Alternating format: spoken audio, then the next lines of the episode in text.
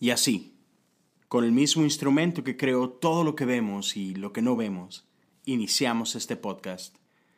Bienvenidos a Cosas Comunes.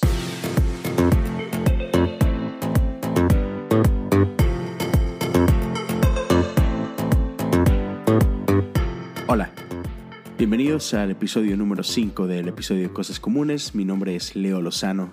Gracias por regalarme unos minutos de tu tiempo. Quiero empezar directo al grano, como decimos. Este podcast, este episodio más bien, se llama Sueños o Pesadillas. Yo sé que suena un poco raro, pero espero al final de nuestro tiempo juntos ah, pueda quedar un poco claro lo, lo que quiero platicarte. Déjame empezar con una historia, algo que me pasó a mí hace un poco más de ocho años. En ese tiempo, yo estaba viviendo en Monterrey, México, la ciudad donde nací y crecí gran parte de mi vida. Estaba a unos meses de casarme, si no me equivoco, por ahí de cuatro meses, seis meses antes de casarme. Y me pasó algo súper extraño. Despierto una mañana y pude escuchar honestamente no sé si fue realmente una voz audible, pero estoy cierto que fue una voz tan clara como la voz que estás escuchando tú ahorita. Y lo que escuché esa mañana fue algo que cambió por completo el rumbo de mi vida, literalmente. Porque escuché las siguientes palabras. Vete para Houston. Así, fácil vete para Houston. Y en ese momento yo tenía clarísimo quién había pronunciado esas palabras que, que escuché esa mañana. Y mil cosas pasaron por mi cabeza en ese momento. Yo recuerdo que unas semanas atrás mi esposa y yo uh, platicábamos uh, precisamente de, del tema si reubicarnos o no. Ella me preguntaba a mí, qué pensaba de vivir en Estados Unidos, porque yo en el 2002 ya había vivido en Estados Unidos por un año. Y, me acuerdo que en esa conversación yo le había dicho, no, a mí me, me encanta mi ciudad, soy feliz en, en mi Monterrey querido, ¿no? Y, y, pero de pronto, esta, esta mañana, despierto y, y, justo escucho esto y yo sabía, estaba 100% seguro que, que era la voz de Dios pidiéndome que me fuera. Me acuerdo que lo primero que hice, ah, tan pronto así como que reaccioné, fue llamarle a, a, quien en ese entonces era, era mi prometida. Me acuerdo que tomo el teléfono y, le llamo y ah, después de algunos, de algunos intentos por fin ah, me contesta mi esposa, bueno, Liz, mi novia en ese momento, le digo, oye mi amor, ¿sabes qué pasó? Esto. Y, la verdad, la respuesta que escuché de parte de ella me encanta, es, es parte de lo que, de quien ella es y, y, son las cosas que me enamoro de ella. Me dice con toda tranquilidad, hey, si tú crees que Dios nos está llamando, yo te sigo, tranquilo. Chido, ¿no? Escuchar algo así. Pero la verdad es que yo me quedé con, con, con mucha, no sé, no sé cómo llamarlo, pero inseguro. La verdad es que quizás parte de mi personalidad, ¿no? De que nunca tomo a la ligera esto de que, ah, Dios me dijo. Ah, todo lo contrario. la verdad, tengo, tengo miedo de decir estas palabras porque si algo no quiero es decir que Dios dijo algo cuando es algo que está en mi cabeza nada más, ¿no? Entonces siempre he, sido muy cuidadoso con eso. Pero total, sentí claramente que Dios me había dicho, quiero que te vayas para Houston y, pues empecé a, orar bastante, empecé a buscar consejo de gente que aprecio bastante. y recuerdo que ya cuando había tomado la decisión de que, ¿sabes qué? Me voy a ir. Platicando con, con uno de los que considero mis mejores amigos. Él me dijo y esta es una persona que admiro bastante. Se llama Andrés. Andrés, por cierto, te mando un saludo. fuerte abrazo, viejo. Me acuerdo que él me dijo unas palabras que hasta hoy no las he podido olvidar. Y simplemente me dijo, mira gordo, dale, si tú crees que Dios te está llamando, dale, pero acuérdate nada más de una cosa. Si en algún momento las cosas no llegan a salir como tú piensas, o se pone difícil la cosa, no te rajes, no te eches para atrás, no dudes, porque el que te llamó te va a sostener. Y, la realidad es que a lo largo de, mi tiempo en esta, en esta aventura en los Estados Unidos, he tenido que recordar esa frase más de una vez. Ha sido una frase que, que me ha ayudado muchísimo, muchas veces. Porque eso es lo que quiero compartir contigo el día de hoy.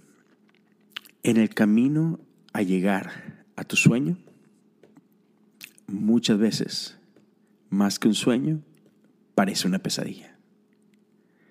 Y mira, si tú no, no haces clic con esto, dices tú, no, no sé de lo que está hablando este loco, a mí, a mí la verdad me ha ido súper chido y, y, la verdad no, no empatizo con eso, déjame decirte que bueno, me da mucho gusto, este, chido por ti. Pero, si acaso tú que estás escuchándome ¿Me entiendes? ¿Sabes a lo que me refiero? Si, si tú, igual que yo, has estado en ese punto donde, donde sabes que Dios te dijo algo y puso algo en tu corazón y, y lo has estado persiguiendo y has estado anhelando y trabajando por ese sueño, pero las cosas parece que no se dan. Déjame decirte que no estás solo. Al contrario, quiero decirte que estás en buena compañía. Y quiero comenzar uh, yéndome a la Biblia y, hablándote de un par de ejemplos. Créeme que la, Biblia está lleno de ejemplos de esto. Pero primero quiero, quiero platicarte un poquito de la historia de José. Y, y si has estado en, en el ambiente iglesia, lo conoces como yo, como José el Soñador. Su historia la puedes encontrar en Génesis 35 te voy a leer algunas partes y, parafrasearé algunas otras, pero todo empieza cuando José de pronto tiene un sueño. Un sueño que sabemos que es de parte de Dios y, y, la Biblia dice así, que una noche José tuvo un sueño y cuando se lo comentó a sus hermanos, lo odiaron más que nunca. José era el menor de todos sus hermanos y era el consentido de su papá. Pero no se detiene ahí. José tiene un segundo sueño, digamos que una confirmación del primero. Dice que al poco tiempo José tuvo otro sueño y de nuevo se lo contó a sus hermanos. Escuchen, tuve otro sueño, les dijo. El sol, la luna y once estrellas se inclinaban ante mí. Y está loquísimo porque en ese momento no solamente sus hermanos se enojaron, aún su papá se enojó. Porque cuando él habla del sol y la luna, ellos entendieron que se refería a su papá y a su mamá. Y las estrellas eran sus hermanos. Y como que, espérame, espérame, ¿cómo? Tú eres el más chiquito de esta casa, si lo entiendes, ¿verdad? ¿Cómo que nosotros nos vamos a postrar delante de ti? Eso iba en contra de toda la forma en que funcionaba su cultura, ¿no? Entonces dice que, que sus hermanos lo odiaron. Y más adelante en la historia leemos cómo sus hermanos están hartos de él y a uno de ellos se les ocurre, ¿sabes qué? Vamos a matar a este cuate, ¿no? Y, y realmente habían hecho todo un plan para matarlo. Pero cuando ya, ya estaban, digamos que a punto de hacerlo, uno de sus hermanos se compadece de él y más adelante dice, cuando los hermanos de José lo vieron acercarse, lo reconocieron desde lejos. Mientras llegaba, tramaron un plan para matarlo. En lugar de hacerle daño, vendámoslo, fue lo que dijo nuestros hermanos, el que tuvo compasión, vendámoslo a esos mercaderes ismaelitas. Después de todo es nuestro hermano, es nuestra misma sangre. Así que sus hermanos estuvieron de acuerdo. Entonces cuando se acercaron los ismaelitas, que eran mercaderes medianitas, los hermanos de José lo sacaron de la cisterna donde lo habían aventado y se lo vendieron por 20 monedas de plata y los mercaderes lo llevaron a Egipto. Eso fue así como que inmediatamente después de este sueño hermoso que él había tenido de, de triunfar, de, de, que iba a hacer grandes cosas, de que aún sus padres y sus hermanos iban a postrar ante él. Y rápidamente, así como que le reventaron la burbuja, ¿no? Y si conoces la historia, sabes lo que pasa, ¿no? Sabes que después de ahí es llevado a Egipto y, y por ahí lo, lo venden a, un, a, una persona importante en Egipto y, la verdad es que le empieza a ir súper bien al grado que este, este hombre, Potifar, lo, lo pone a cargo de toda su casa y de todas sus pertenencias. Y cuando parecía que todo iba bien otra vez, ¡pum!, pasa algo. Y el espote de Potifar lo acusa, lo llevan a la cárcel. Otra vez, conocemos la historia. Y me llama la atención un chorro que cuando el sueño de José realmente viene a hacerse una realidad, pareciera como, como si José ya no le importara eso. Ya, ya se había, no sé si se había dado por vencido no, pero, pero realmente lo vemos cuando, cuando sus hermanos vienen ya él en la posición de segundo al mando de Egipto y, en control de todas las cosas y, sus hermanos muriéndose de hambre en su tierra y vienen en Egipto tratando de, obtener algo a cambio. Y, cuando José se ve confrontado con ellos y, ante este, esta necesidad de decirle la verdad y, de quién es él y todo, él llora, llora con tristeza y, seguramente está pensando en todo lo que ha pasado. Y seguramente pasa por su cabeza, yo no quería que fuera así, ¿no? Pero mira, eh, la historia de José no es la única. David, ¿te suena ese nombre? Siendo muy joven, él es ungido como rey. Y, yo no sé si en los tiempos en los que David estaba en los campos cuidando las ovejas, yo no sé si él llegó o no a soñar con ser rey. Quizás ni por aquí le pasaba. Y, y, la realidad es que David había sido menospreciado por sus hermanos y aún por su propio padre cuando el profeta llega a ungir al nuevo rey. Su papá ni lo tomó en cuenta, ni siquiera lo había invitado a la mesa. No fue sino hasta que el profeta pasa por todos sus hermanos y dice, ah, caray, no, ninguno de esos es el que, el que Dios quiere ungir, ah, tiene que haber alguien más. Y es ahí cuando el papá de David dice, ah, sí, sí, bueno, tengo otro huerquillo ahí, pero anda cuidando a las ovejas, no creo que sea él. Una vez más, había sido David menospreciado. Pero sí, bueno, no importa eso, ¿no? Como quiera llega el punto en que David es ungido como rey. Sin embargo, desde el momento en que David es ungido como rey, hasta el día en que David realmente llega a tomar posesión del trono, que fue a sus 30 años, la mayoría de los estudiosos creen que pasaron 15 años, más o menos. Es mucho tiempo. Y olvídate del tiempo, no importa cuánto tiempo pasó para que David viera ese sueño de Dios en él. O sea, no es que fuera el sueño de David, era el sueño que Dios tenía para él. Y pasaron 15 años. No solamente 15 años es mucho, sino lo que David vivió en esos 15 años fue durísimo. Si no conoces la historia, te invito a, que la leas, a que investigues un poquito David, pero, pero recordemos rápidamente que muy pronto, eh, en este ascenso de David, el rey del momento, Saúl, comienza a odiar a David. Y, no era un, odio así nada más de que, ay, por dentro me está consumiendo eso. No, no, no. El rey era violento con David. tenemos historias donde le, le lanza una lanza, le avienta una lanza, intentando matarlo. No solo eso, David llega al punto en que tiene que huir del castillo, de la ciudad incluso, porque Saúl literalmente lo quería matar. Estaba tan celoso de David que lo quería matar. David experimentó traición, David experimentó odio, el rey lo persiguió constantemente por muchísimo tiempo. Y David, que era el héroe de la nación, era por quien cantaban que David, Saúl mató sus miles, pero David a sus diez miles, la gente que tanto lo adoraba, eh, eh, de repente nada de eso valía. Cuando parecía que todo iba increíble, él tiene que salir huyendo de la ciudad. Y si, incluso estuvo que estarse escondiendo en cuevas y brincando de una cueva a otra, porque el rey iba detrás de él tratando de cazarlo cual animal.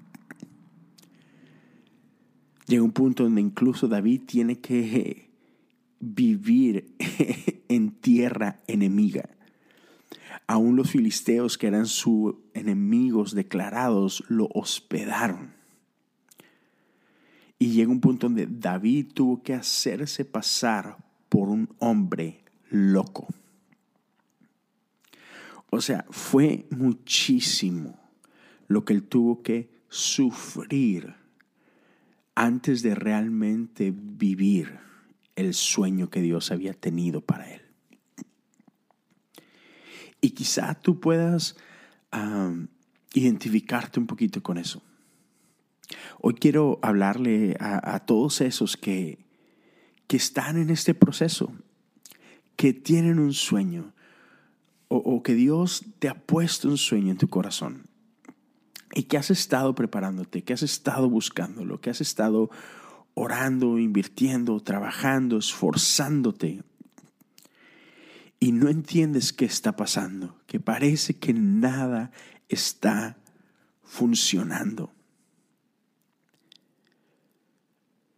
El camino a tu sueño puede parecer una pesadilla, pero es necesario en ese proceso, Dios está trabajando en ti. E, e, en, esta, en este momento, no, no, sé cuándo llegues a escuchar este, este episodio, pero quiero animarte. Durante esos tiempos de prueba, quiero que sepas que Dios está sacando cosas de ti, está depurando tu corazón, está eliminando cosas que, que no te van a servir Dios está sacando cosas de ti y está poniendo otras cosas en ti. Cosas que te van a ayudar a mantenerte en tu sueño una vez que llegues a Él. Yo sé que, suena así medio cliché o, suena así como que una frase tuiteable, pero, pero, pero es cierto. El camino a tus sueños puede parecer una pesadilla, pero Dios está sacando cosas de ti y poniendo cosas en ti para sostenerte en el lugar al que te ha llamado. Cuando pases por pruebas, no es que Dios se ha olvidado de ti. Las pruebas son señal de que Dios está trabajando en ti. Él está desarrollando tu carácter para que tu carácter esté al nivel de tu llamado. Déjame decirte eso una vez más. Él está desarrollando tu carácter para que cuando llegues al lugar al que te... Ah, perdón, déjame decirlo una vez más, discúlpame. Él está desarrollando tu carácter para que cuando llegues al lugar al que Él te ha llamado, tu carácter esté listo para mantenerte en ese lugar.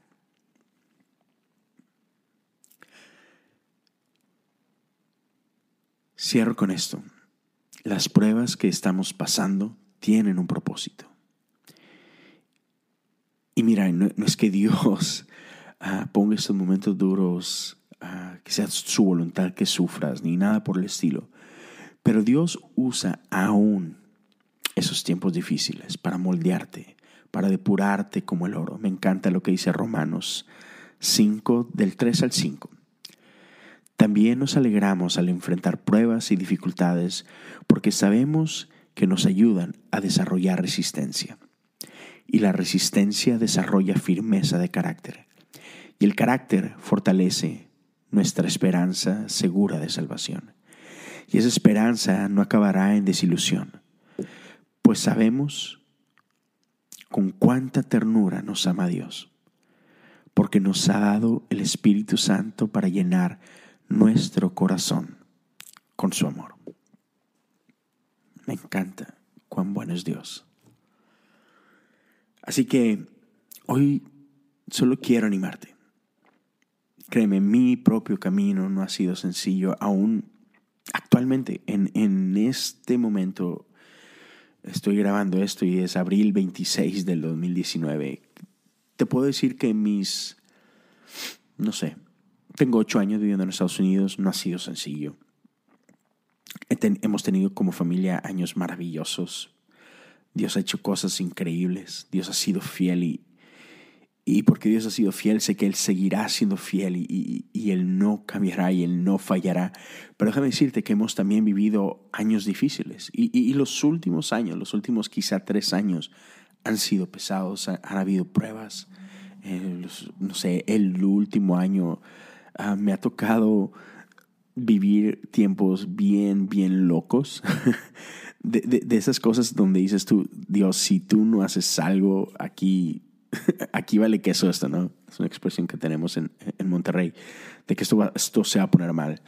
Pero Dios ha sido tan bueno vez tras vez y nos ha recordado que, que Él va a hacer cosas que solamente Él puede hacer, de manera que cuando sucedan, sabes que Él es, que por Él han sucedido, ¿no?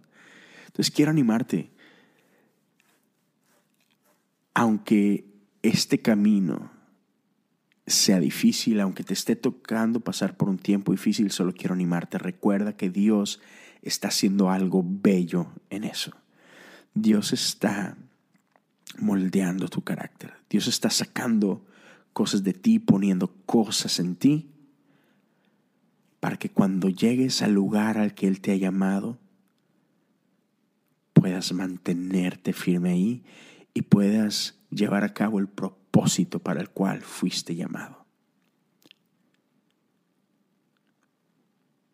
Sí, eso es lo que quería compartirte. Dios es bueno. Sea lo que sea que estés pasando, solo quiero animarte, bendecirte